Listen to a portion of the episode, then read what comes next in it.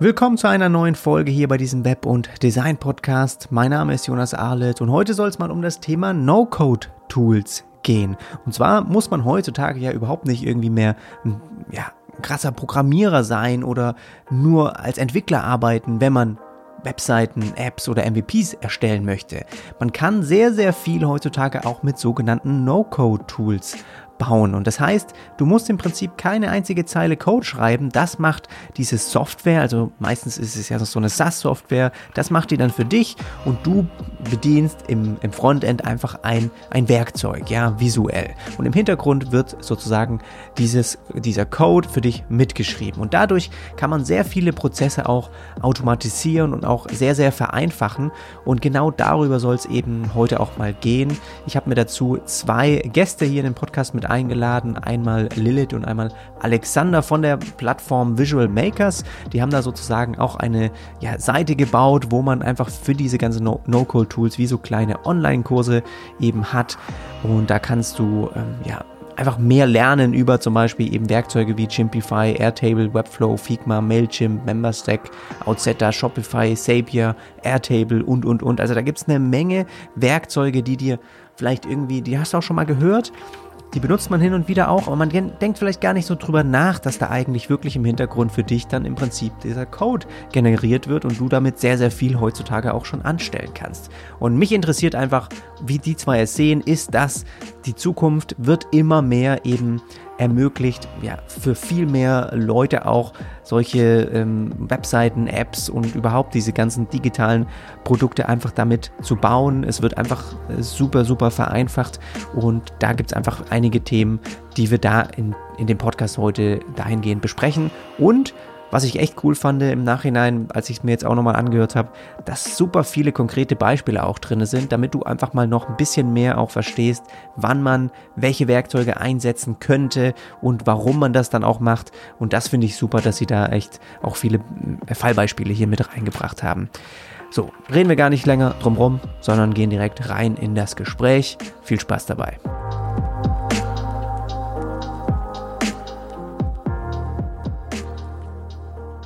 Danke dir für die Einladung, dass wir hier dabei sein dürfen.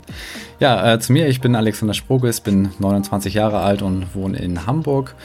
Ich komme eigentlich aus dem IT-Bereich, habe eine Ausbildung zum IT-Systemelektroniker gemacht, so hieß es, äh, in einem Industriekonzern in Schleswig-Holstein und habe da dann ein paar Jahre lang im Software-Support gearbeitet oder im Support allgemein und bin dann so ein bisschen in die, in die Softwareentwicklung reingerutscht, habe also für interne Abteilungen Webanwendungen und Datenbankanwendungen äh, programmiert und habe dann irgendwann nebenbei ein Wirtschaftsinformatikstudium gestartet, weil ich einfach mehr über diese ganze ähm, äh, Software-Thematik auch wissen wollte. Das, das Thema hat mich super fasziniert.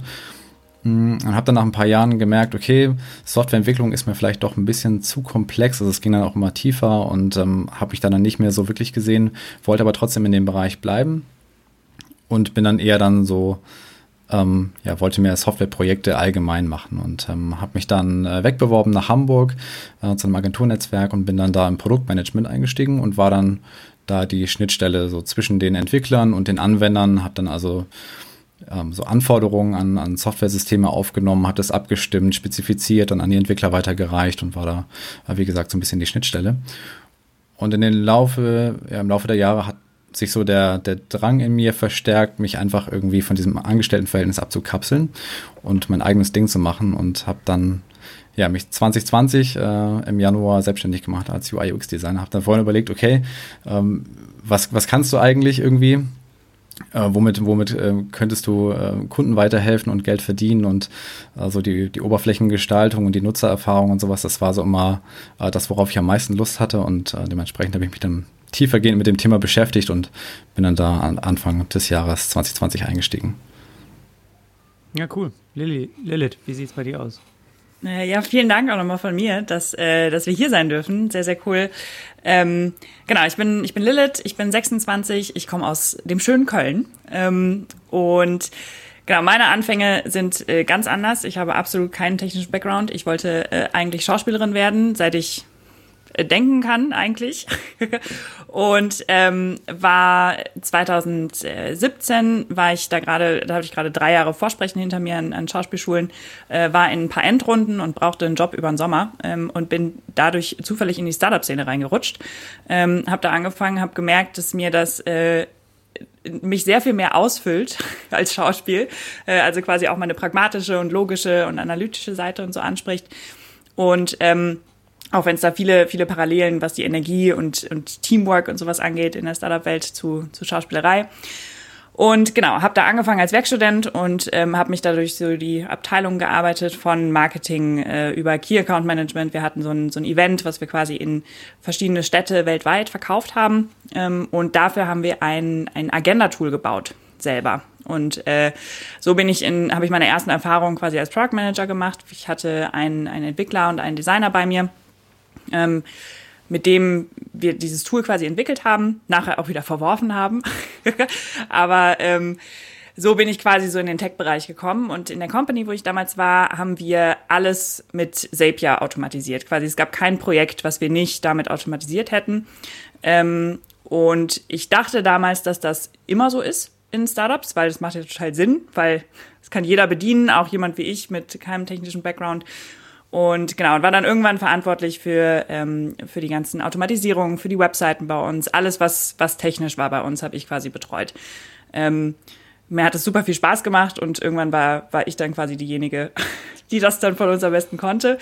Und genau, so bin ich da reingerutscht, habe dann nochmal Companies gewechselt, habe gemerkt, auch wieder ein anderes Startup, habe da gemerkt, oh je, da passiert ganz schön viel manuelle Arbeit und da können wir noch einiges tun. Habe angefangen ähm, über ähm, so einen Blogpost zu schreiben über Workshops, die ich über Zapier gemacht habe, teamintern. Da kam sehr viel Interesse, habe dann meinen eigenen YouTube-Kanal gestartet äh, mit ein paar Videos, äh, die ich hochgeladen habe, für was denn meine alltäglichen Automatisierungen quasi sind. Und genau, und so bin ich quasi in diesen, in diesen No-Code-Tech-Startup-Bereich gekommen. Ja, interessant. Ich meine, äh, ist super Paradebeispiel eigentlich auch dafür, was No-Code-Tools sozusagen eigentlich auch sind. Ne? Wenn man bei dir einfach mal schaut, okay, eigentlich vom Hintergrund ganz was anderes gemacht und trotzdem jetzt in dieser technischen, digitalen ja, Produktwelt irgendwie jetzt mit drin, eigentlich echt cool.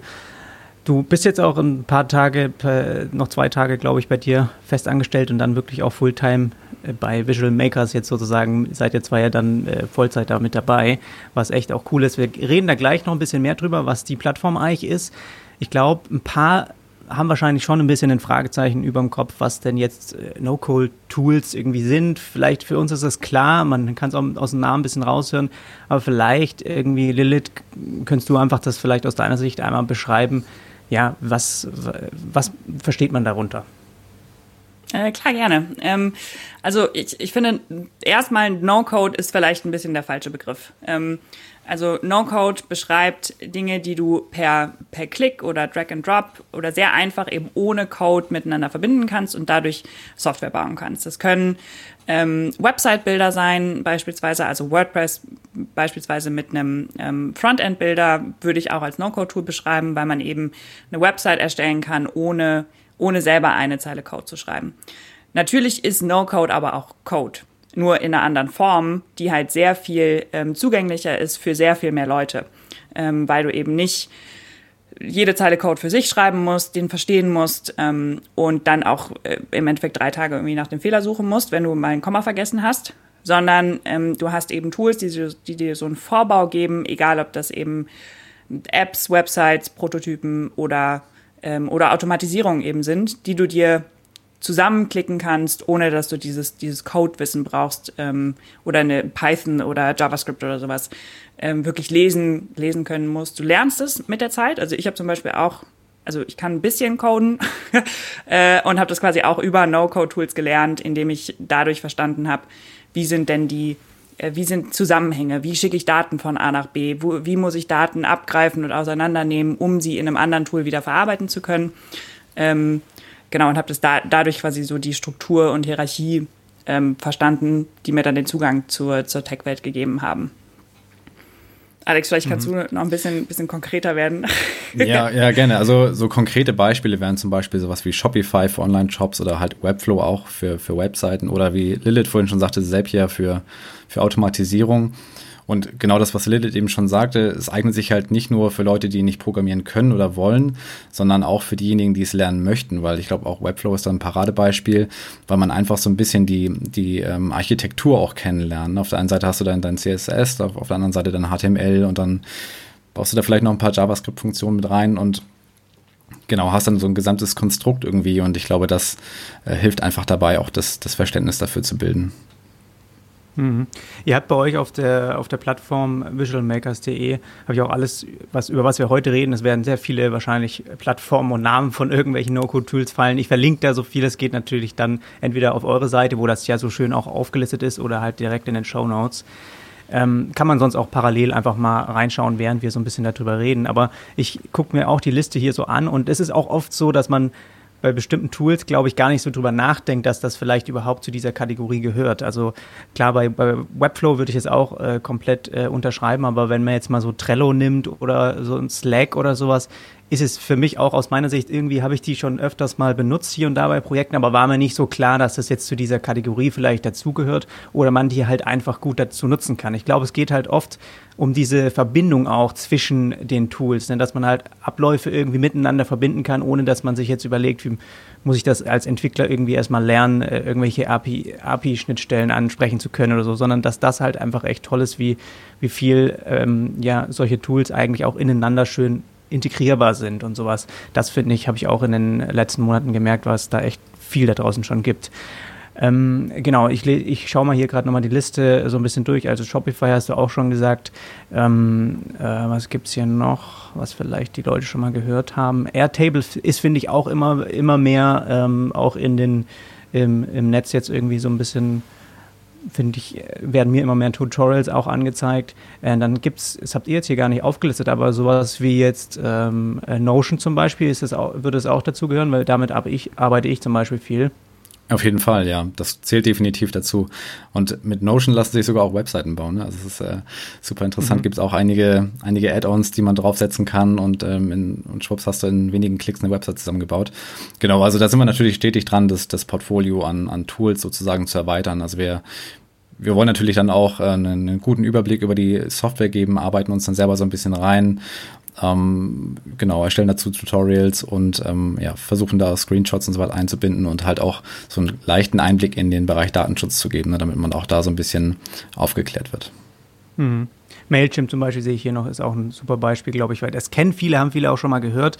Und da klickt man sich im Prinzip ja einfach nur ein paar Elemente in den Newsletter rein und kann dann äh, die ein bisschen umstylen. Und wenn man, ich, ich weiß, ich habe schon früher mal Kundenaufträge gehabt, wo ich wirklich von Hand eigentlich Newsletter coden musste und das war einfach totaler äh, Mist, weil das, da gibt es so viel zu beachten mit den ganzen E-Mail-Programmen und dass du da so viel wie möglich supportest. Und das sind halt einfach totale Bereicherungen, die man, also super gut nutzen kann, wenn man jetzt irgendwie auf Newsletter auch aus ist. Gut, jetzt sind wir schon äh, halb drin bei euch im, im Geschäft. Äh, lass mal nochmal Visual Makers einfach nochmal übergeordnet vielleicht erklären, was habt ihr damit einfach vorgehabt jetzt und was, was stellt es jetzt auch da und ja, dass man da vielleicht nochmal einen Einblick bekommt. Genau, also wir wollen mit, mit Visual Makers in, in erster Linie äh, unser Wissen quasi an den Mann bringen. und ähm, also wir sind eine Community, ähm, wo wir einmal Tutorials, Blogposts, Podcasts ähm, zu, zu No-Code-Themen äh, teilen.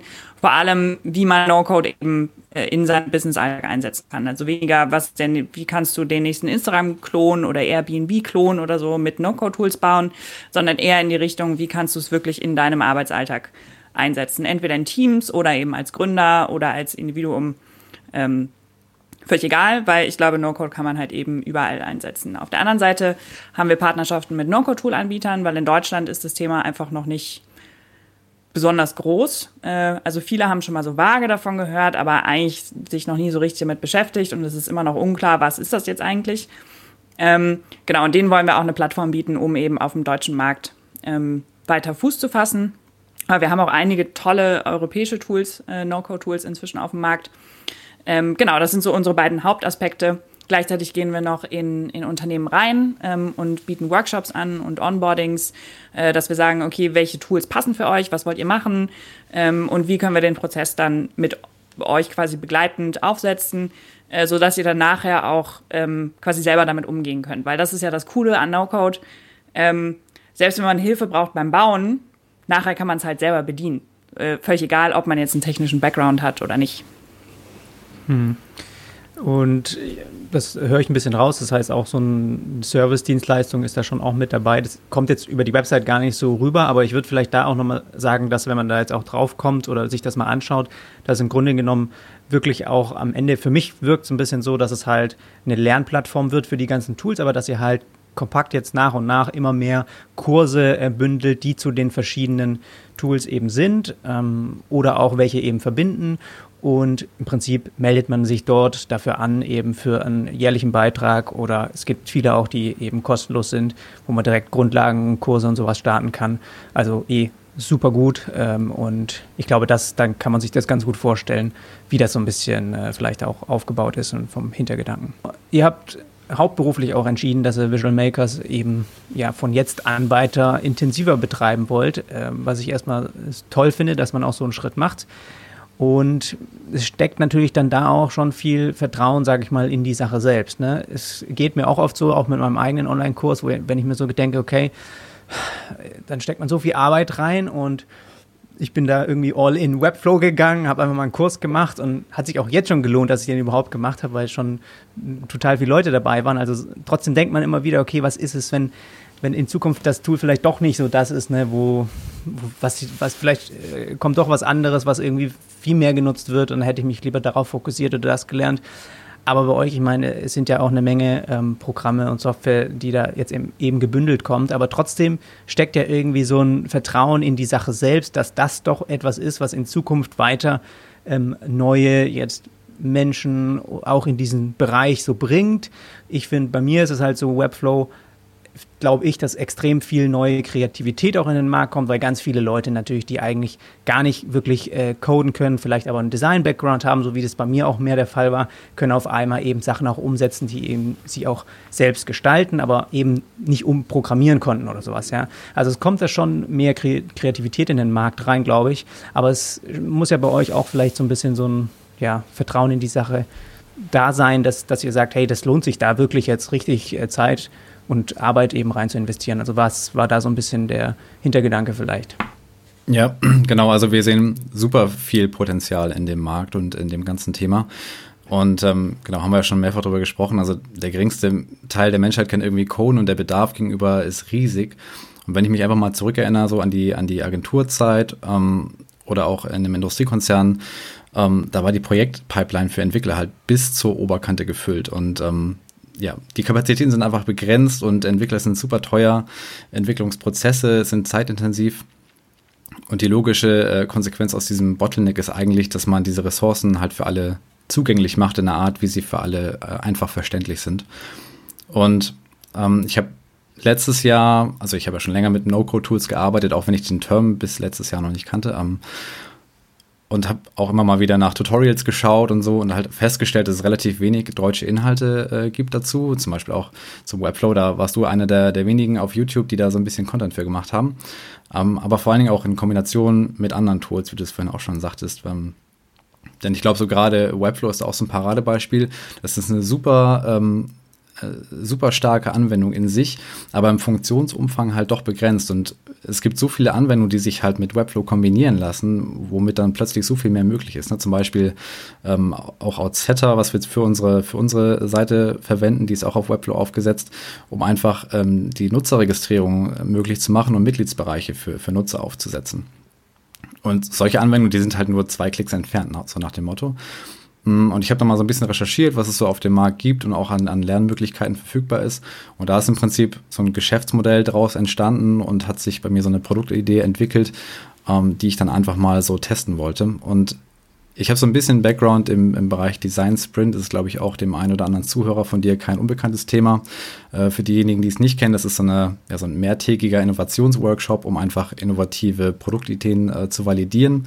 Mm, und ich habe mich dann so ein bisschen auf diesem Wege dem Thema gewidmet und einfach mal daraus ja, so einen ähm, Prototyp oder einen Click-Dummy entwickelt und den einfach mal mit verschiedenen Testpersonen durchgespielt. Ich habe dann also einfach bei, bei Facebook in der Unternehmergruppe einfach mal reingeschrieben, hey, wer hat Bock mal äh, einen Click-Dummy durchzutesten mit mir? Ähm, ich habe dann so ein Interviewskript vorbereitet, einfach mal so ein paar Fragen zusammengestellt, die wir dann zusammen durchgegangen sind.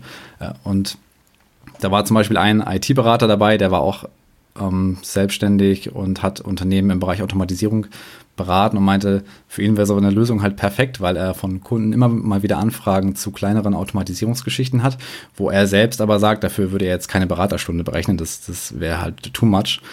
Um, ähm, und da wäre so eine Plattform einfach perfekt, um das als After-Sales-Service vielleicht auch dann an seine Kunden weiterzugeben.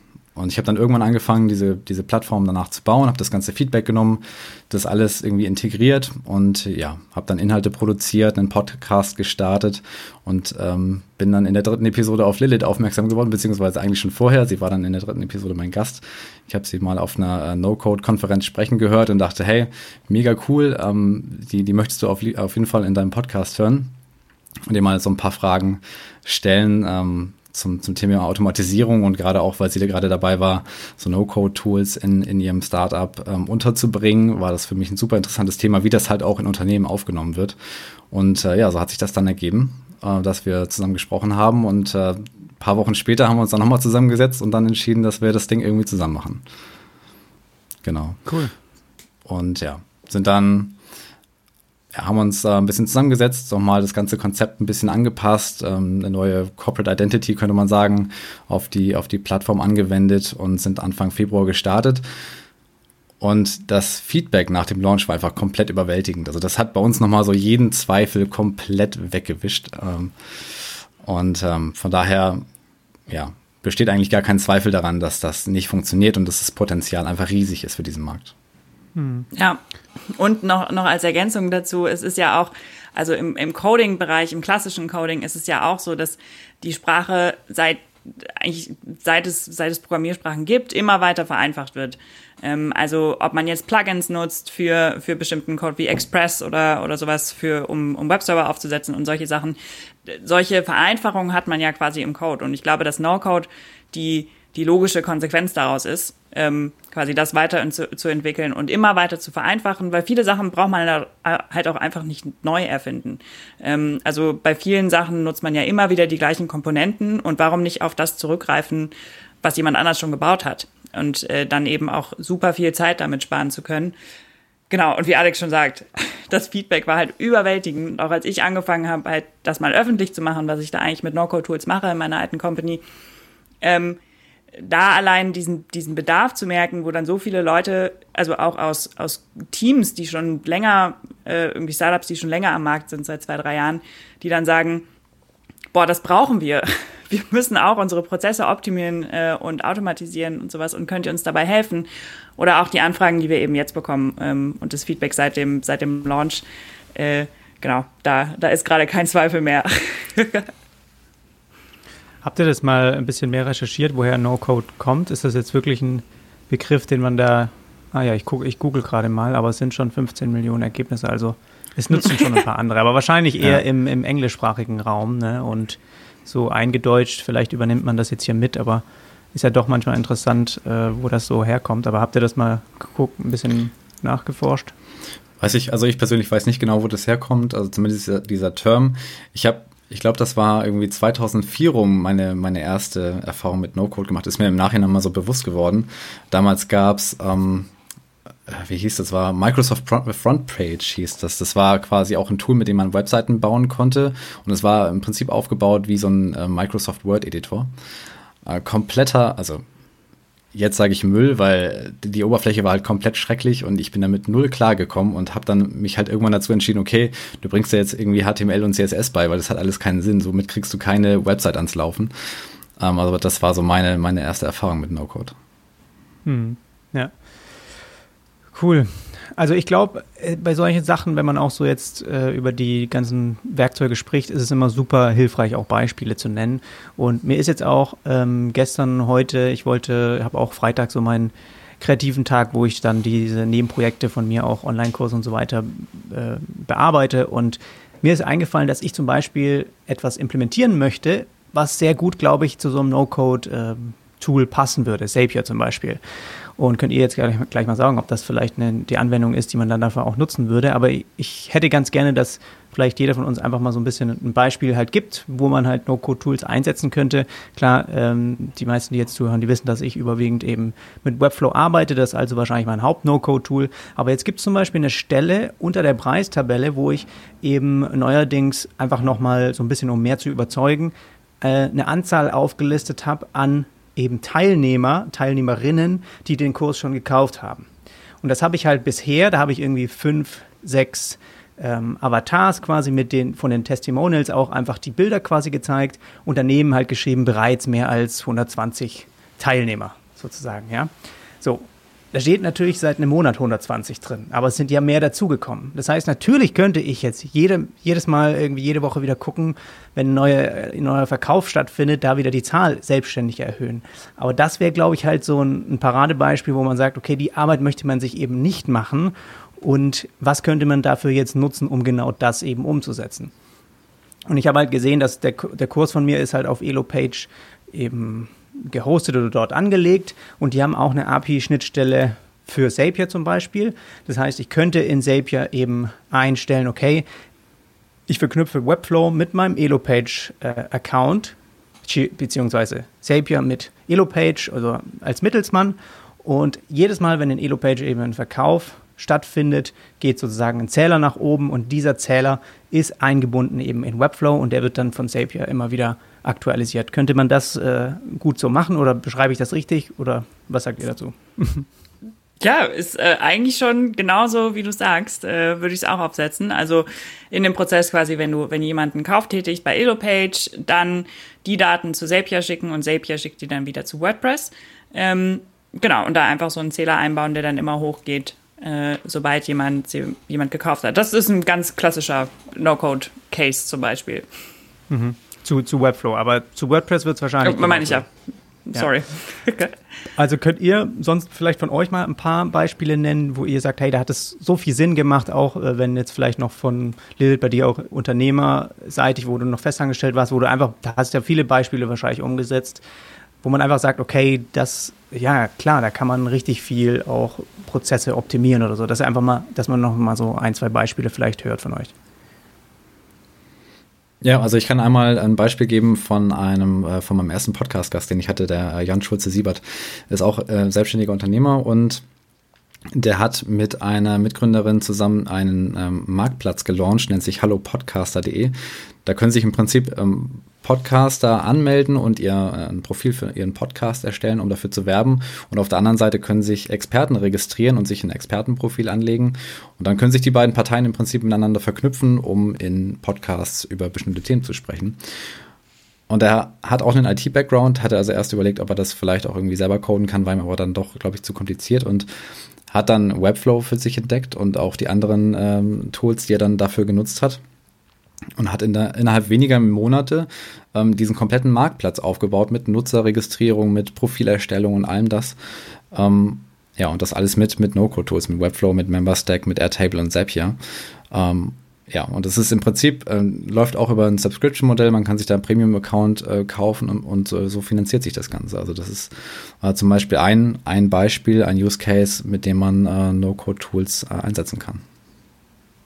Und er muss dann, im, also da läuft halt einfach sehr viel, dann im Prinzip könnte man sich vorstellen, automatisiert. Also er muss jetzt gar nicht mehr so viel dafür machen, außer natürlich diese Plattform bereitstellen und neue Funktionen vielleicht hinzufügen oder die, die in der Seite neue Dinge implementieren. Aber das genau. ist, glaube ich, schon übergeordnet ein großer Vorteil natürlich von diesen ganzen No-Code-Tools, dass man echt schlau auch sich viel automatisieren kann, um nicht irgendwie alles immer händisch machen zu müssen, wie es man eben früher einfach auch viel gemacht hat.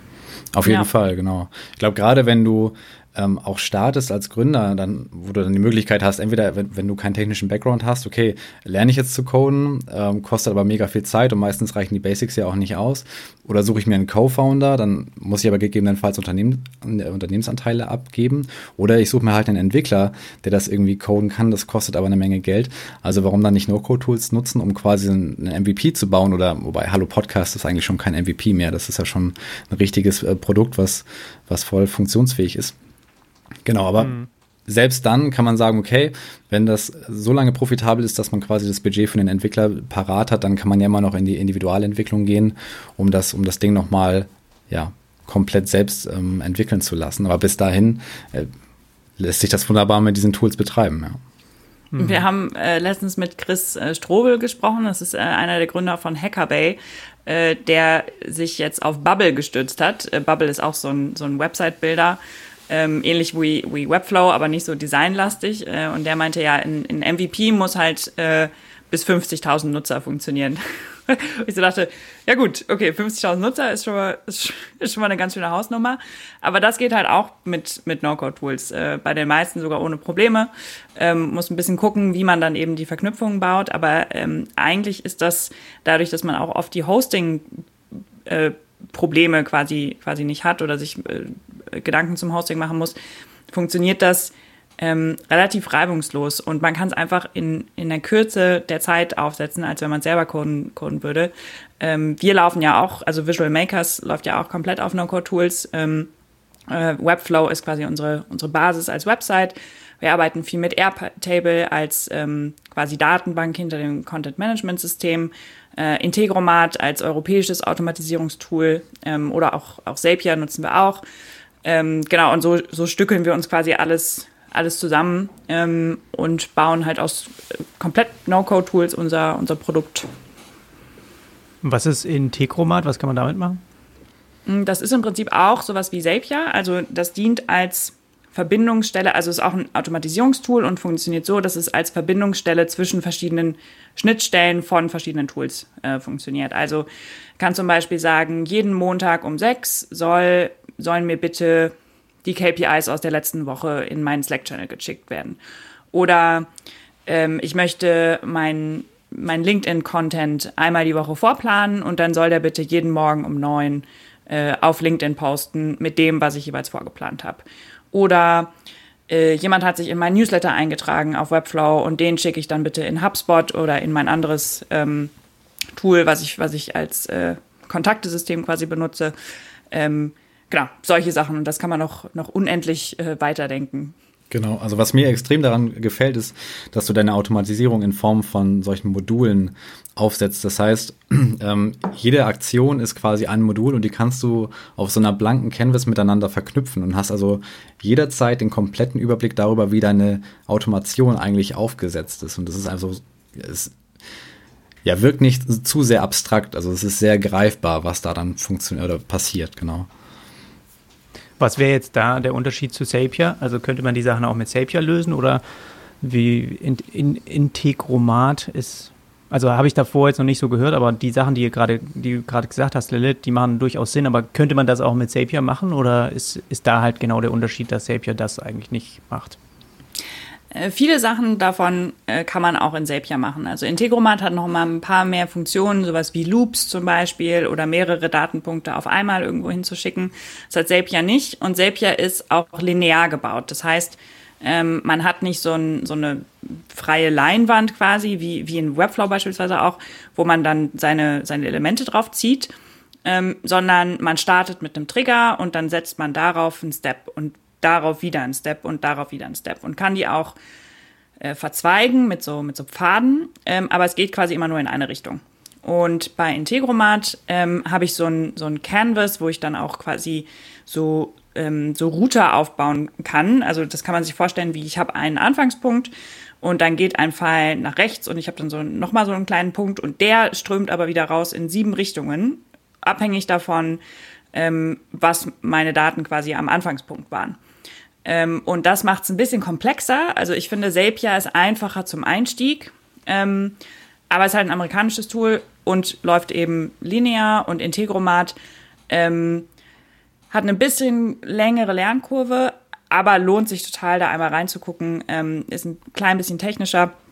Ähm, aber im Prinzip genauso mit dem, mit dem Mappen von Daten läuft auch einfach per Klick und, und Drag and Drop. Ähm, genau, und da arbeitet man aber auf dieser Freifläche. Genau, und es ist ein europäisches Tool, also auch weniger Probleme mit dem Datenschutz. Mhm. Was wären noch so, ich habe jetzt eure Toolliste gerade offen hier auch auf der, auf der Seite. was wären noch so ähm, Werkzeuge, die auch aus Deutschland vielleicht sogar kommen oder aus dem europäischen Raum? Habt ihr da mal so ein paar? Also würde mich einfach mal interessieren, ob wie, wie weit wir da mitziehen oder ja. ob das halt alles nachher wieder aus dem Silicon Valley oder aus den ganzen Tech-Spots kommt. Also, ich habe gerade, achso, sorry. Alles gut. Fangen wir erst an, ja, gerne. Okay, dann, dann möchte ich gerne von meinem absoluten Lieblingstool gerade erzählen. Ähm, es gibt ein Tool aus, äh, aus Berlin, die haben auch gerade eine, eine große Investmentrunde ähm, gefahren. Äh, Levity heißen die und die äh, heben quasi das ganze Thema No-Code nochmal auf ein neues Level. Also No-Code ähm, ermöglicht ja den Leuten, die auch keinen technischen Background haben, äh, Software zu bauen. Und Levity ähm, ermöglicht auch den, denselben Leuten, ähm, äh, Zugang zu AI.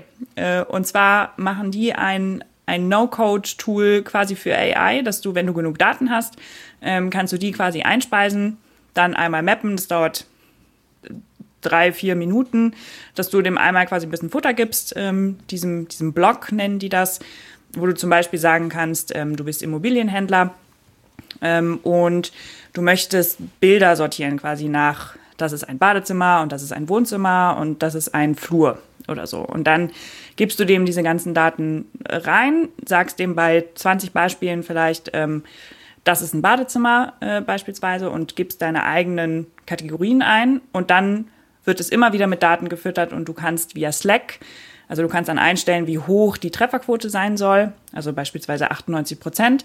Und bei den Sachen, wo er sich unsicher ist, ähm, dieser Blog, schickt er dir eine Slack-Nachricht. Und du kannst quasi in Slack sagen, ja, das ist ein Badezimmer oder das ist ein Wohnzimmer oder sowas. Und so lernt dieser Algorithmus immer, immer weiter mit. Und so kannst du dir quasi deine eigene ähm, künstliche Intelligenz für dein Unternehmen bauen. Ähm, und mhm. das ist gerade so mein absoluter Favorit, äh, wo es so hingehen kann und dass wir auch in Deutschland wirklich coole Tools haben.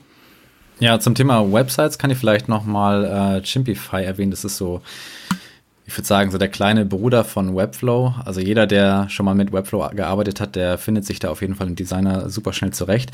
Es ist noch nicht ganz so umfänglich ähm, vom Funktionsumfang, was, was den Designer angeht. Ähm, die sind aber sehr stark Content-Marketing getrieben. Also wenn man genau viel Blogbeiträge schreibt, da gibt es zum Beispiel eine Keyword-Recherche, eine integrierte, eine Wettbewerber-Recherche oder eine Influencer-Recherche. Äh, du kannst dein gesamtes E-Mail-Marketing damit auch machen. Also ähm, ein super All-in-One-Tool. Und genau, also wie gesagt, für, für Webseiten bietet sich das auch sehr an. Oder zum Beispiel auch ähm, ist ein Berliner Startup, nennt sich Softr, also S-O-F-T-R. Ähm, ist im Prinzip ähnlich, lässt sich oder lassen sich also äh, Webseiten und Web-Apps mitbauen. Die bieten eine native Integration zu Airtable an. Das heißt also, damit lassen sich dann auch super einfach so datenlastige Web-Apps und sowas gestalten. Um, ähm, vielleicht nicht ganz so das Nummer 1 Tool für Designer, weil die äh, Elemente und Sektionen auf der Seite sind schon vorgebaut. Das heißt, sie lassen sich mit einem Klick reinziehen und dann gestalterisch, ja, in, sag ich mal, äh, lassen sich anpassen, aber halt nur in einem gewissen Rahmen. Und ähm, genau, aber damit lassen sich dann halt super schnell Prototypen und sowas zusammenklicken. Also auch ein sehr, sehr cooles Tool. Mhm, mhm. Ja, ich sehe auch gerade, ihr habt da jetzt, glaube ich, auch ein paar Screenshots immer wieder zu den Tools mit reingepackt. Das finde ich sehr nützlich, dass man einfach mal kurz ein Gefühl dafür kriegt und dann, wie bei Chimpify, äh, sehe ich ja, das User Interface ist einem schnell vertraut oder wie das halt dann aussieht. Das ist echt cool. Ja, aber ich glaube, diese Beispiele, das, was ihr gerade gesagt habt, das ist genau das, was die Leute hören wollen, weil ich, ich kenne ich kriege auch die Frage so oft, weil die Leute halt einfach irgendwie denken, da wo man jetzt momentan ist, das, das hat man Tools zu verdanken, die haben einen dahin gebracht. Es ist natürlich nicht immer nur diese Werkzeuge, die wir nutzen, die können uns helfen, da wirklich Prozesse effizienter zu gestalten, aber am Ende ist man natürlich auch selbst daran, diese Dinge zu lernen oder halt irgendwie durch Erfahrungen mit Projekten zu wissen, wann man was einsetzt. Und ich glaube, das ist auch immer eins, der Dinge, die ich auch super gerne eben weiterempfehle, dass man halt, dass man einfach wissen, also auch ich sage nicht, okay, ich bin all in Webflow, ich arbeite damit am liebsten, aber ich sage super ehrlich, wenn ich bei Projekten einfach sofort erkennen kann in dem Erstgespräch, dass es dafür nicht äh, gut genug ist oder dass wir da vielleicht lieber auf was anderes setzen sollten. Oder hey, bei diesem Online-Shop nehmt lieber gleich Shopify, da habt ihr viel mehr Möglichkeiten, euer Marketing direkt mit zu integrieren oder irgendwas, ja. Oder die Statistiken und sowas sind da alles dabei. Irgend, irgendwelche solche Sachen, da bin ich so total offen. Ich glaube, dann sobald man eben diese, diesen Überblick hat, wo das bei euch halt auch super nützlich ist, wenn ihr auch so eine Serviceleistung irgendwie in Zukunft anbieten wollt, dass man einfach weiß, in welchem Case man am besten was einsetzt. Und ich glaube, dann ist man halt ein super wertvolles Asset auch für eine Partnerschaft mit einem Kunden zusammen, weil die dann halt einfach wissen, hey, da ist jemand aus dem Markt, der kommt eigentlich mit einer primären Expertise, sage ich mal, wie bei mir im Webdesign, aber der weiß einfach, er beschäftigt sich auch, ist neugierig in anderen Bereichen, beschäftigt sich da mit anderen Tools und kann da eben Know-how mit an den Tisch bringen und nicht nur fokussiert immer auf diese eine Sache. Ja. Es gibt super viele Projekte, wo ich wirklich beim Telefonat gemerkt habe, du, da bin ich nicht der Richtige für, aber ihnen trotzdem natürlich mit dem Besten, was ich irgendwie zur Verfügung habe, weitergeholfen habe, indem ich einfach mein Know-how quasi gesagt habe oder meine, meine Meinung, was ich, wo ich denke, wo sie vielleicht damit mehr Erfolg hätten und so weiter, ja. Oder andere Leute dann empfohlen. Also ich glaube, das ist so ein bisschen der Mix, wo man auch im besten Fall irgendwie hinkommen sollte, zu versuchen auch, sich da ein bisschen hinzuentwickeln, weil ich das halt gemerkt habe, was das finden Kunden total toll, wenn man da einfach ein bisschen breiter sich da aufstellt und in dem ja, vorne in der Positionierung kann es schon zugespitzt sein, aber im Hintergrund, dass man schon Ahnung einfach hat von verschiedenen äh, Bereichen und Werkzeugen. Ja, und vor allem auch ähm, zum Thema, ob man jetzt mit einem Tool erfolgreich geworden ist oder, oder aufgrund eines Tools, auch mit No-Code kann man sich ja total verbauen. Ähm, also nicht nur einmal in diesem, äh, bei dem Thema, welches Tool ist für mich das Richtige, was ich auch super wichtig finde, aber selbst wenn man dann das Tool gefunden hat, ähm, dass man bei Webflow zum Beispiel, dass man wissen muss, dass man erst eine Section anlegt und dann einen Container reinzieht und, und dann und nicht erst mit dem, mit einer Heading anfängt und sowas. Oder auch bei Zapier, dass man sich da auch äh, Loops bauen kann oder Integromat oder ähm, dass man, äh, dass man da auf einmal so eine Datenkrake irgendwo liegen hat und dann merkt, ah nee, Moment, dann muss ich nochmal von vorne anfangen. Ähm, aber das Schöne ist ja, dass man dann damit äh, auch eben auch eben lernt. Aber genau wie du sagst, genau, dann auch von Anfang an sagen kann, so hey, guck mal, ob das Setup vielleicht nicht für dich äh, an Tools besser geeignet wäre. Mhm. Ja. Habt ihr sonst noch irgendwie, fällt euch sonst noch ein cooles Beispiel ein von einem, von einem Tool, wo, das ihr super gern nutzt, wenn wir jetzt gerade auch schon dabei sind? Also Zapier hatten wir jetzt schon äh, vielleicht ich, vielleicht äh, irgendwie, äh, bei mir ist nicht so ganz klar, was, ich vielleicht arbeite ich nicht so mit Notion, ich arbeite gerne mit Notion, aber was ist zu Airtable vielleicht der, der Unterschied zu Notion? Ich meine, es ist beides sehr tabellarisch, sage ich mal, aber wisst ihr das so konkret, was da vielleicht ein Unterschied sein könnte? Also ich habe jetzt noch nie so viel mit Tabellen in Notion gearbeitet, aber also Airtable ist ja mehr so Tabellenkalkulations- und Datenbank-Hybrid. Ich weiß nicht, ob du zum Beispiel in, in, Notion so ein Datenformat für jede beliebige Zelle einzeln vergeben kannst. Das ist zum Beispiel in, in Airtable nicht der Fall, weil das macht einfach keinen Sinn in Datenbanken. Da hast du deine Spalten, das sind quasi die Tabellenattribute und die haben ein gesetztes Format. Das, das lässt sich nicht verändern. Von daher weiß ich das nicht ganz genau. Ähm, aber ja, genau. Also Airtable zum Beispiel ähm, kann man super als Backend für, für Webseiten verwenden, um da, um da seine Daten zu speichern, wie wir das jetzt zum Beispiel auch machen für, für Webflow, wenn, wenn das CMS zum Beispiel einfach nicht die Funktionalität bietet, die du brauchst. Denn, denn Webflow ist ja mehr so auf, auf Webseiten fokussiert als auf, auf Web-Apps. Und ich sag mal, wenn man zum Beispiel über ein Formular Daten ins CMS schicken möchte, dann scheitert man ja im Prinzip schon, weil es diese Funktionalität noch nicht gibt. Das heißt, man muss sich halt irgendwie anders bedienen und ähm, connectet dann zum Beispiel so, so ähm, Datenbanken wie, wie Airtable zum Beispiel. Vielleicht auch ganz interessant zu beobachten, ähm, das deutsche Pendant, was jetzt äh, auf den Markt gekommen ist letztes Jahr, nennt sich C-Table. Äh, von daher sicherlich auch ganz interessant, ähm, wenn es da eine deutsche Lösung für gibt, die auch on-premise läuft. Das heißt, man kann das Ganze auch auf eigenen Servern hosten, hat also die komplette Datenhoheit äh, über, über das gesamte, über die gesamte Datenbank. Mhm. Und auch hier im Prinzip ja der Gedanke, ne, eine Datenbank aufzubauen, super alt und schon super normal eigentlich, wenn man äh, Webseiten oder Plattformen aufbaut. Aber halt, es ist halt dann echt oft dieses Visuelle, was es dann einfach einfacher macht, diese Spalten und äh, sowas anzulegen und ja, das alles zu, zu, ver zu verknüpfen. Das ist halt echt cool, dass das dann einfach so visuell auch gemacht wird.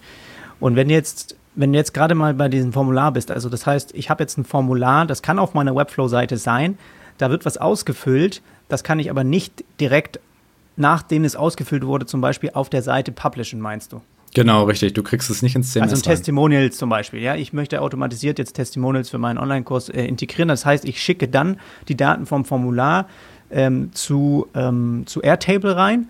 Dort wird es in die Tabelle quasi eingespeist und dann kann ich, wird es automatisch eben durch die API zu Webflow wieder dort integriert in die Seite, wo die ganzen Testimonials sind? Oder muss das dann immer über ein CMS laufen oder wie ist das? Du, du kannst es auch direkt nach Webflow reinschicken, wenn du zum Beispiel Zapier nutzt. Also das heißt, du baust ein mhm. Webflow-Formular, ähm, connectest das mit Zapier und Zapier macht daraus dann quasi ein Live-Item im Webflow CMS. Das kannst du auch machen.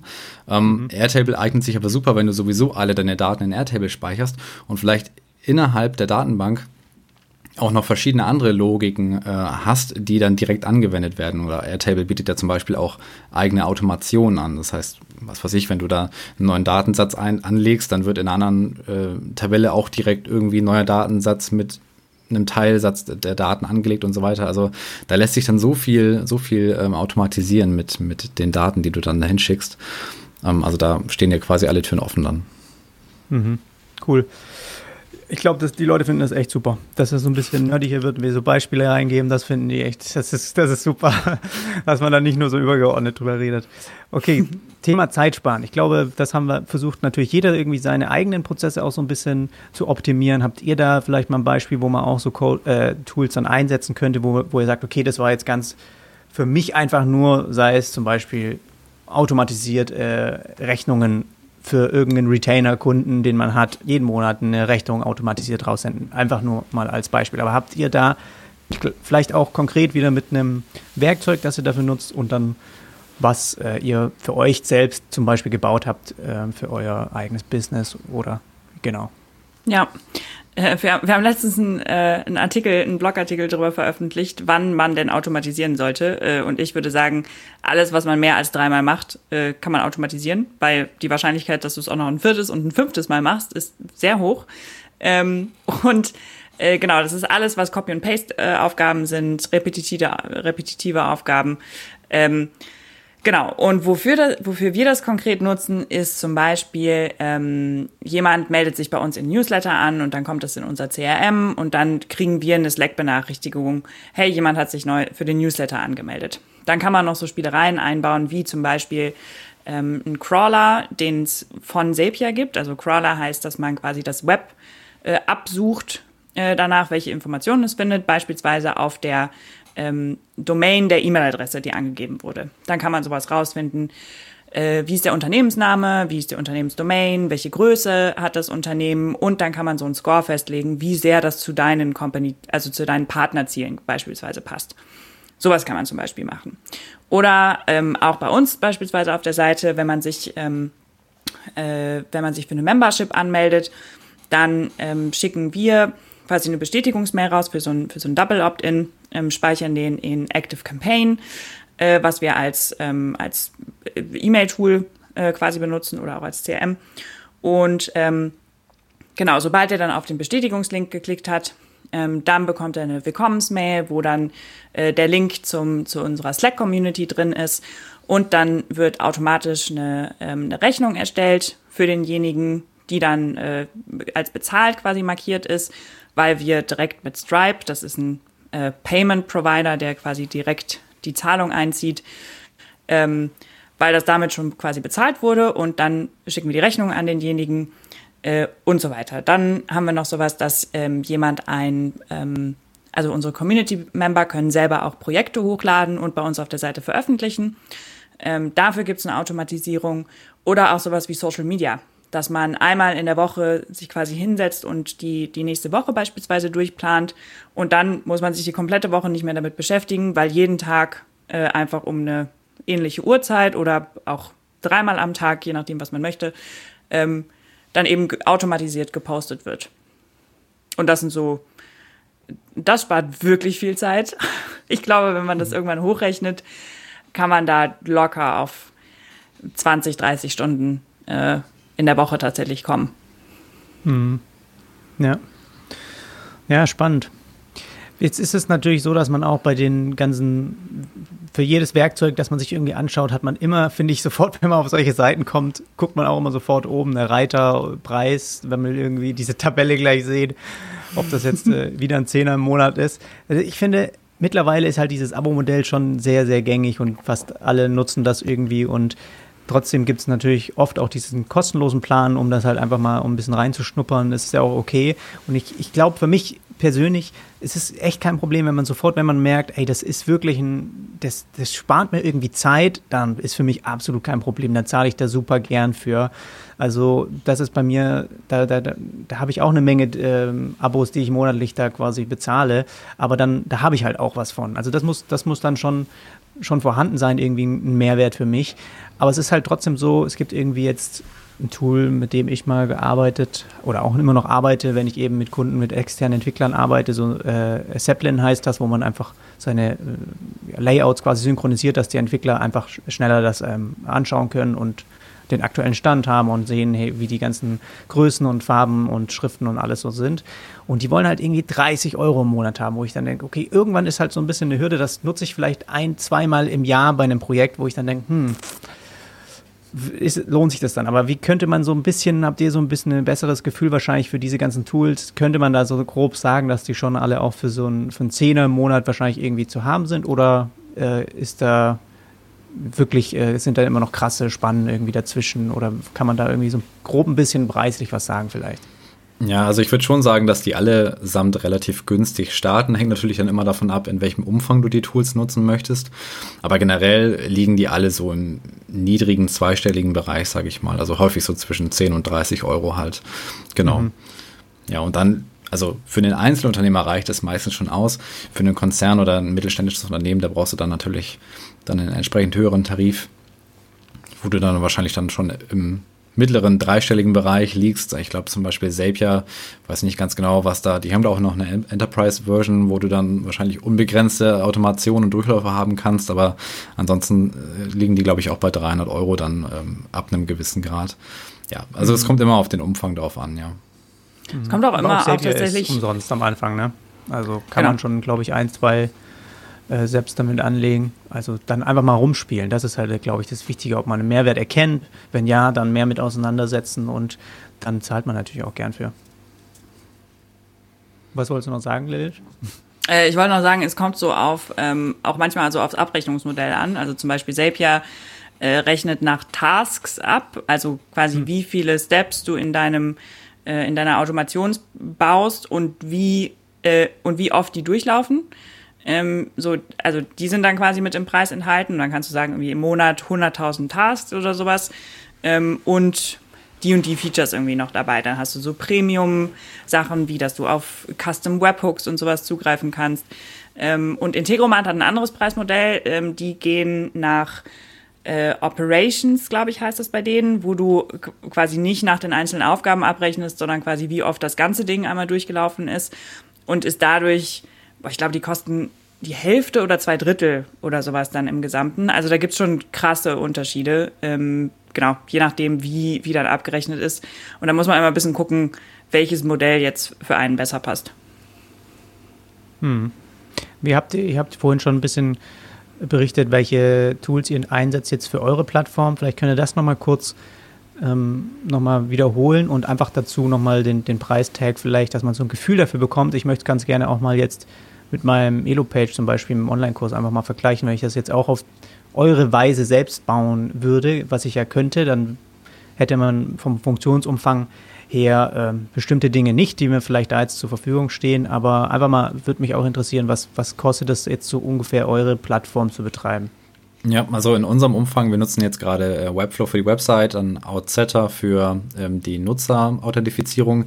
Da kannst du allerdings auch noch E-Mail-Marketing mitmachen. Also Outsetter ist so ein gutes All-in-One-Tool. Da hoffen wir uns dann auch noch mal das ein oder andere Tool mit ablösen zu können. Dann äh, Zapier für die Automation und Airtable für die Datenbank. Und äh, bei den vier Tools liegen wir so bei 70 bis 80 Euro im Monat aktuell. Mhm. Genau. Und natürlich mit steigenden Nutzerzahlen steigt das Ganze dann auch irgendwann, also je nachdem, äh, wie viel Automatisierung du dann nachher hast und Durchläufe du brauchst, ähm, muss man dann entsprechend einen höheren Tarif wählen. Ich glaube aber schon, dass es trotzdem noch sehr rentabel ist. Also definitiv ist es sehr rentabel trotzdem. Mhm. Ja. Ja, ich glaube bei Elopage, also ich zahle da zum Teil ein paar hundert Euro im Monat. Es hängt immer davon ab, wie viele Kurse quasi verkauft werden. Aber ich habe so ein bisschen das Gefühl, da muss ich halt für alles irgendwie extra zahlen. Also zum Beispiel die API für Zapier dann hinzuzufügen, muss ich drei Euro im Monat zahlen oder sowas. Also alles willst ein bisschen Custom CSS-Code hinzufügen, selbst äh, musst du 2 Euro zahlen oder irgendwas sowas, ja. Also so ein bisschen pingelig, was mich irgendwie auch stört. Äh, die gibt's, die haben bestimmt auch andere Programme, Programme, Angebote, wo sie dann, wo du halt eine Sache einmalig zahlst und dann kannst du alles nutzen oder sowas. Aber um halt so ein bisschen anzufangen, fand ich das auch ein bisschen, ein bisschen komisch. Aber man kann halt schnell mit starten. Aber gut, so wie ihr das jetzt auch macht, ähm, ist natürlich schon auch cool, wenn man einfach so diese Experience ein bisschen mehr kontrollieren kann. So da, ihr könnt halt im Prinzip alles, was nach dem Login stattfindet, habt ihr halt auch in Webflow wieder die Kontrolle, wie ihr das gebaut habt. Und das finde ich halt ist was, was ich schon sehr attraktiv finde, aber gerade glaube ich eher, weil ich einfach aus dem Bereich komme, auch da was anzubieten, dann war es mir doch auch wichtig, dass, sage ich mal, die visuelle Begleitung oder was außenrum ist, vielleicht auch natürlich dem entspricht, was ich natürlich auch lehre. Ne? Und jetzt ist es halt bei EloPage, sage ich mal, sehr Standard und okay, aber wenn man sich da nicht zu arg reinsteigert, ist es wahrscheinlich auch völlig in Ordnung, um erstmal zu, ein Gefühl dafür zu kriegen, ob das funktioniert. Ich glaube, das ist wichtiger. Aber für die Zukunft kann ich mir schon vorstellen, das irgendwie auch mal selber zu bauen. Und ich glaube, Webflow, dass die da intensivst auch an so einem eigenen Membership-Login-Bereich äh, arbeiten. Also ich glaube, da können wir dieses Jahr vielleicht sogar echt drauf äh, hoffen, dass das noch kommt. Und dann hat man natürlich auch wieder einen Schritt weniger vielleicht, wo man sagt, okay, dann vielleicht noch ein ähm, obwohl dann wahrscheinlich würden sie dann auch einen, gleich einen Bezahlungsdienstleister irgendwie wieder selbst mit verknüpfen, könnte man den auch nutzen oder halt mit, mit Stripe, was auch dann ja easy ist. Ja, ist alles äh, spannend, glaube ich, da sich ein bisschen mehr mit auseinanderzusetzen. Ähm, was, ich, was wollte ich euch noch fragen? Ich glaube, so ein paar konkrete Fallbeispiele, das müssen wir gar nicht mehr unbedingt jetzt heute machen. Da haben wir schon einiges jetzt gehabt, was ich, was ich echt toll fand.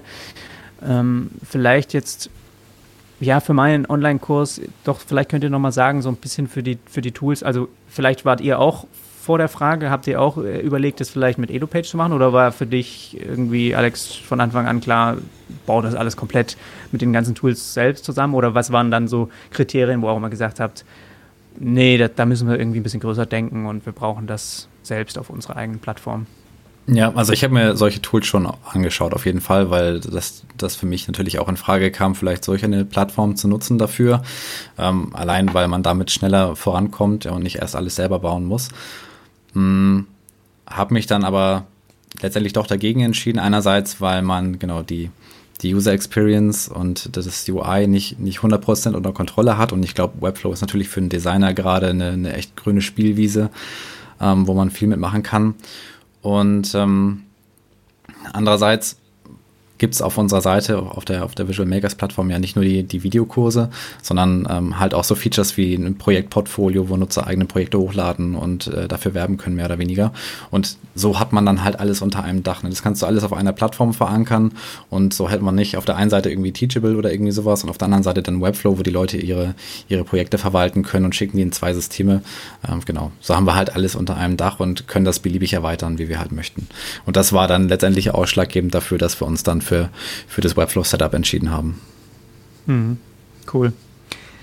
Vielleicht noch an ein, zwei letzte Punkte. Einmal Datenschutz, was schon immer wieder, weil ich merke es einfach selbst auch, die Leute fragen mich auch immer wieder, wie das jetzt dann wieder ist und ob, weiß nicht. Also manchmal ist es auch echt schade, dass man sich da oft so schnell irgendwas mit verbaut. Ähm, ist natürlich verständlich, dass die da auch immer oft unsicher sind, wenn sie auch mit Kunden zusammenarbeiten und sowas, dass sie das auch sicher haben wollen. Aber wie macht ihr das jetzt? Also ich weiß, dass man natürlich, viele nutzen ja dann irgendwie so einen Datenschutzgenerator.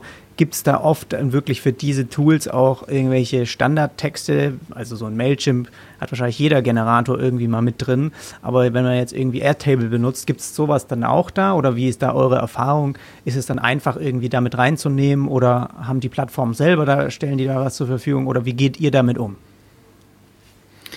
Ohne jetzt eine Rechtsberatung darzustellen. Einfach nur ne, vom, von dem, wie man einfach so das natürlich, soweit man im bestmöglichen Rahmen einfach machen kann auch. Ja, auf jeden Fall. Also ich glaube, man, man schaut sich da noch viel bei, bei anderen ab, wie, wie die das implementieren. Also ich habe zum Beispiel erst geschaut, wie, wie zum Beispiel andere ähm, Webflow-Webseiten das handeln, wie, wie das in der Datenschutzvereinbarung verankert ist. Ähm, und ich versuche das halt irgendwie dann analog zu den, zu den Datenschutzbestimmungen der jeweiligen Anbieter dann aufzubauen. Also es gibt dann ja irgendwie so eine Art Standardtext und den, den passt man dann einfach auf, das, auf, auf die äh, jeweiligen Bedingungen dann an, die der, die der Anbieter dann dann in seinen Datenschutzerklärungen drin hat und verweist dann natürlich auch darauf. Was wir natürlich bei Anbieter allen, bei allen Anbietern gemacht haben, ist dieses äh, Data Processing Agreement abzuschließen, also diese Auftragsverarbeitung. Mhm ähm, diesen Vertrag, um einfach auch dann ähm, die, diese EU-Standardklausel mit abzudecken, äh, weil mhm. das halt ja, uns schon mal so ein bisschen die Sicherheit mitgibt, dass wir da nicht ohne irgendwas in den Händen stehen. Natürlich gibt es immer noch ein gewisses Restrisiko und ich glaube auch, ähm, das ist was, da muss sich dann halt jeder darüber klar werden, was das für einen bedeutet, wenn irgendwie ähm, Daten in den USA verarbeitet werden. Es ist immer noch irgendwie eine super Grauzone, habe ich das Gefühl, weil noch nicht ganz klar ist, wie damit jetzt umgegangen wird und ja, was vielleicht jetzt auch in Zukunft wieder zustande kommt nach diesem ähm, Privacy Shield Agreement, ähm, ob es da irgendwelche anderen Vereinbarungen gibt, die dann getroffen werden, weil ich kann mir nicht vorstellen, dass das irgendwie ja, ein dauerhafter Zustand ist, dass wir da nicht ja, ausländische äh, Plattformen nutzen können, allein aufgrund des Datenschutzes, weil letztendlich entscheidet man sich ja selbst dann dafür, diese Plattform zu nutzen und hat ja die Aufklärung in den Datenschutzbestimmungen, okay, was passiert mit meinen Daten, wenn ich diese Plattform nutze ähm, und geht dann ja eigentlich auch die Einwilligungen ein, wenn man, wenn man sie dann weiter nutzt. Also ähm, mhm. da muss ich dann irgendwie auch jeder selbst so ein bisschen in die Pflicht nehmen ähm, und das so ein bisschen hinterfragen. Aber wir versuchen natürlich auch so ein bisschen den Datenschutzaspekt so ein bisschen aufzu, aufzuzeigen, ähm, indem wir gerade in unserer Toolübersicht dann auch bei den jeweiligen Anbietern ähm, die ja, auf grundsätzliche Risiken aufmerksam machen. Natürlich sind wir keine Rechtsberatung, aber wir versuchen trotzdem schon mal so einen ersten Einblick zu geben und herauszufinden, okay, wo speichern die Anbieter ihre Daten? Ist das irgendwie im europäischen Raum? Ist das im amerikanischen Raum? Okay, was bedeutet das dann für unsere Nutzer? Mehr oder weniger gehen die dann Risiko ein, bietet der Anbieter an, dann so eine DPA abzuschließen ähm, und verweisen dann da ein, äh, darauf, darauf auch hin. Also das ist, das ist uns dann schon wichtig, da auch so ein bisschen auf, aufzuklären. Hm. Ja, ist auch eine gute Idee, ist schon grob bei euch schon eine eine grobe Übersicht schon zu geben, dass man so ein bisschen da schon im Voraus Bescheid weiß. Cool. Super. Also abschließend gerne von euch beiden nochmal den Ausblick, No Code, der Markt der Zukunft. Ich würde das ganz clickbaity auch als Titel irgendwie sowas mit reinnehmen. Äh, ist, seht ihr da wirklich die Zukunft drin? Wird das mehr und mehr kommen? Oder wie, wie, wie, wie ist da eure Meinung einfach dazu? Äh, ja, also ich glaube, dass No-Code-Tools noch, noch viel, viel mehr äh, genutzt werden. Also auch nicht so stiefmütterlich quasi behandelt werden wie jetzt. Jetzt ist ja oft die Diskussion, diejenigen, die No-Code schon kennen, quasi ist das nur eine Spielerei oder äh, ist das nur quasi um MVPs zu bauen und so. Und ich glaube, dass No-Code in für jedes Unternehmen und für jedes Team halt total sinnvoll ist. Weil wie cool ist das, wenn Sales ihre eigenen Landingpages bauen können, wenn Marketing ihre eigenen Marketing-Automatisierung bauen können, ähm, wenn HR ihren eigenen Recruiting-Prozess automatisieren können und optimieren können. Das ist für jeden Einzelnen hilft das. Ähm, und dadurch kann man sich halt einfach wieder seiner der kreativen Arbeit widmen und weniger den repetitiven Copy-Paste, ähm, solchen Tasks, sondern du sparst einfach unglaublich viel Zeit und kannst im Endeffekt halt auch, ähm, gerade was bei, was so Website und App-Bilder angeht, eventuell halt auch bessere Produkte bauen, weil du halt viel schneller iterieren kannst. Und ich glaube, dass das halt für jeden wirklich sinnvoll ist, solche Tools zu nutzen, je nachdem, was, was derjenige eben braucht. Hm. Ja. Ich glaube, ich sage kurz noch was dazu, weil es mir einfällt, auch wenn man auch an, wenn ich noch an meine Agenturzeit denke, dieser, sag ich mal, einfach jetzt alte Weg auch, wie man eigentlich Projekte auch bearbeitet, der halt manchmal auch super in die Länge gezogen wird, weil so viele, über so viele Ecken auch abgestimmt werden muss obwohl vielleicht im Endeffekt nur eine Kleinigkeit irgendwo geändert werden muss oder sowas, ja. Wo man halt auch einfach weiß, dass es diese ganzen Werkzeuge eigentlich das eben, was wir jetzt auch schon öfters hatten, das visuell und auch super einfach machen, irgendwas anzupassen oder zu ändern. Und ich glaube, da geht es halt da geht es äh, dann am Ende nicht mehr, ist eine Ersparnis auch an Geld natürlich für Unternehmen, aber auf der anderen Seite halt wirklich diese, diese Geschwindigkeit, die halt auch echt super wichtig ist. Ich meine, man sieht es ja auch bei euch, im, im Prinzip, ich will nicht sagen, dass das mit Sicherheit nicht äh, absolut nicht einfach, was ihr macht, aber im Prinzip, wenn man mal von außen betrachtet, wer hätte jetzt, sage ich mal, vor fünf, sechs Jahren oder sowas, sowas selbst angefangen zu, hätte, zu bauen, so eine Plattform? So einfach nur, weißt du, zwei, einfach mit einem Hintergrund. Eine Seite vielleicht gar nicht so wirklich einen Hintergrund im digitalen Bereich. Eine okay. könnte ich mir schon vorstellen, sowas zu bauen, aber es hätte da allein so einen Membership-Bereich zu bauen, irgendwie selbst von Hand zu coden, das hätte ewig gebraucht und so viele Bereiche, die damit reinspielen, wo man sagt, das ist heutzutage, finde ich, auch irgendwie total geiles Geschenk, dass das so gemacht werden kann. Und man muss es halt einfach irgendwie auch nur so anpacken und auch, auch einsetzen. Und die meisten Unternehmen wahrscheinlich, die, die haben gar keine Ahnung, dass es solche Sachen überhaupt gibt oder wo, wo man die einsetzt. Also ich glaube, auf der anderen Seite habt ihr da echt eine super Möglichkeit, auch nochmal dieses, diesen, diesen Lehrer quasi auch darzustellen, um klar zu machen, auf, auf bestimmte Dinge hinzuweisen, wie toll das eigentlich eingesetzt werden kann für bestimmte Use Cases auch. Aber ich glaube, Alexander, du wolltest auf jeden Fall auch nochmal was ja. dazu sagen. Ja, genau. Ich wollte einmal kurz auf das Thema also Code versus No Code. Das ist so irgendwie so eine Diskussion, die war auf Twitter mal äh, relativ groß. Da ist die No Code Community auch ziemlich groß und äh, da war so die, die Diskussion, ist das eine jetzt besser als das andere, löst No Code jetzt irgendwie Code ab und so weiter.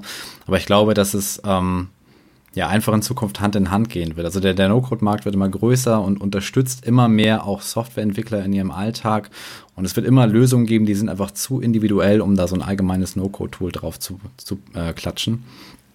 Und von daher, genau, glaube ich einfach, dass das in, in vielen Aspekten einfach Hand in Hand übergeht und den, den Alltag versucht zu, zu äh, ja, vereinfachen, zu erleichtern, zu automatisieren.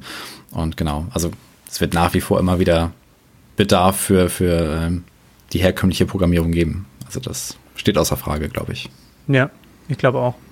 Auf jeden Fall. Also keiner würde jetzt anfangen, ja, weiß ich nicht, man kann immer an große Plattformen denken, wo man immer von selbst äh, Entwickler braucht, die das einfach dann auch, auch coden und da wirklich sich reinfuchsen, weil es so individuell ist und speziell.